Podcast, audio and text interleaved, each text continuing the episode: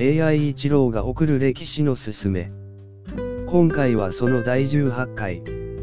屋台について。江戸時代に流行りました。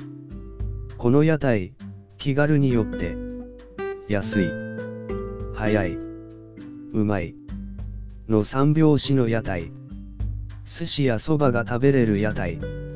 庶民の人気の的でした。屋台の歴史って、お、も、し、ろ、い。それじゃ。またね。